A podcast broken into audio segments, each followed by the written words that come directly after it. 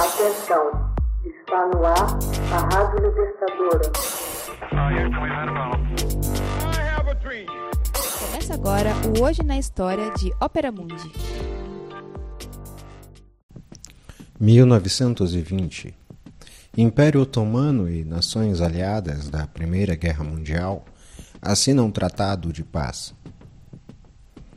O Império Otomano, aliado da Alemanha durante a Primeira Guerra Mundial, assina em 10 de agosto de 1920 a paz em Sèvres.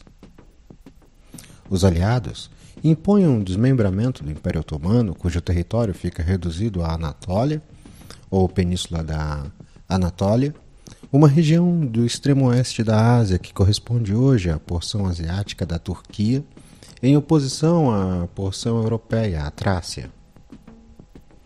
A Grécia, ontem a costa do Mar Egeu, a Armênia e o Kurdistão, obtêm o direito à independência, e as províncias árabes são colocadas sob mandatos britânicos e franceses. Nacionalistas turcos comandados por Mustafa Kemal Atatürk, rejeitaram esse tratado. O tratado seria revisto em Lausanne, Suíça, em 1923. O período final do Império Otomano aconteceu durante a Segunda Era Constitucional do Império Otomano, durante a Primeira Guerra Mundial, na região do Oriente Médio, a batalha aconteceu entre as forças aliadas formadas pela Grã-Bretanha, França e Rússia e as forças centrais, formada basicamente pelo Império Otomano. O Império Otomano foi bem sucedido no início da guerra. Os aliados foram derrotados nas batalhas de Gallipoli, Iraque e nos Balcãs. No entanto, alguns territórios anteriormente perdidos foram reconquistados. A Revolução Russa também foi um fator favorável para a reconquista dos territórios otomanos. Em Trabzon e Erzurum, as ofensivas incessantes dos ingleses mostraram-se decisivas e o Império Otomano acabou sendo derrotado em 1917.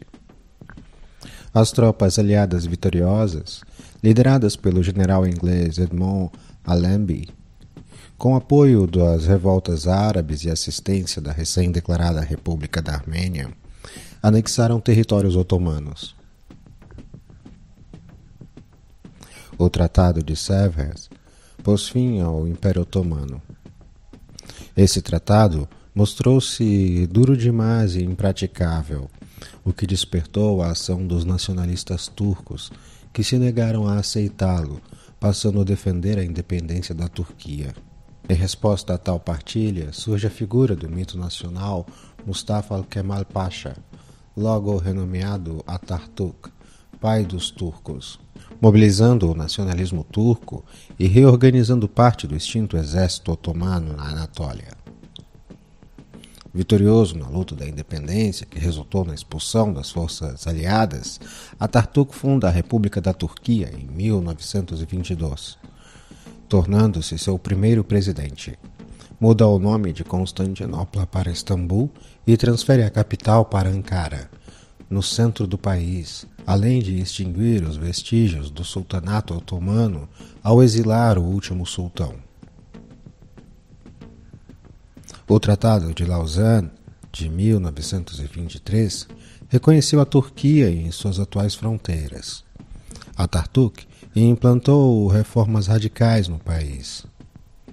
Tornou a Turquia um país secular, unificou o sistema educacional e fez com que o turco passasse a ser ensinado no alfabeto latino em vez do persa árabe, com o intuito de se alfabetizar a maioria da população, baniu o uso do véu feminino nas universidades e em locais públicos e concedeu às mulheres direitos civis iguais aos homens.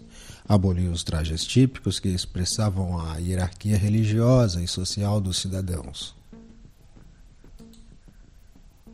Para Atatürk, o fato de a Europa cristã ter tido sua superestrutura, leis, escolas, comércio, drasticamente alterada por eventos como o Renascimento, o Iluminismo e a Revolução Francesa, estabeleceu a diferença com o mundo islâmico, que preservara suas próprias estruturas, em que a religião ainda determinava o funcionamento da sociedade e se constituiu na causa real do fim do Império Otomano.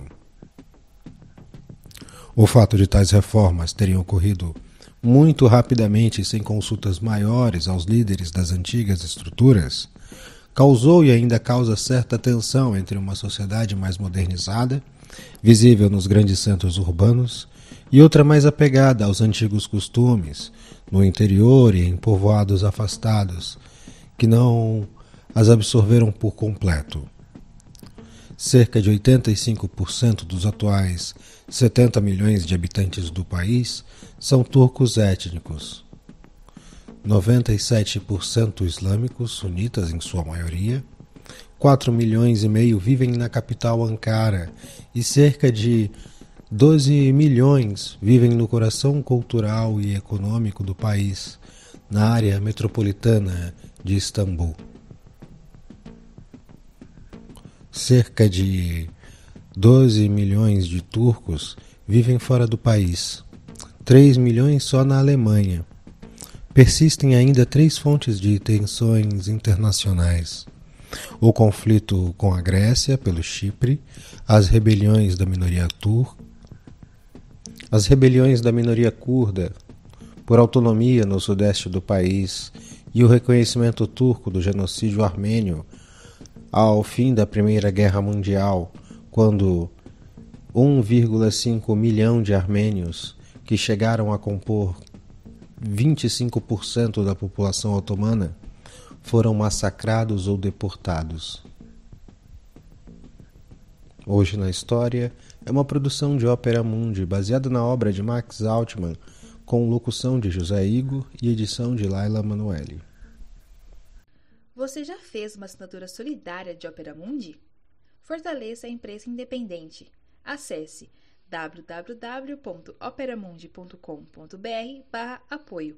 São muitas opções. Você também pode fazer um Pix usando a chave apoie.operamundi.com.br. Obrigada!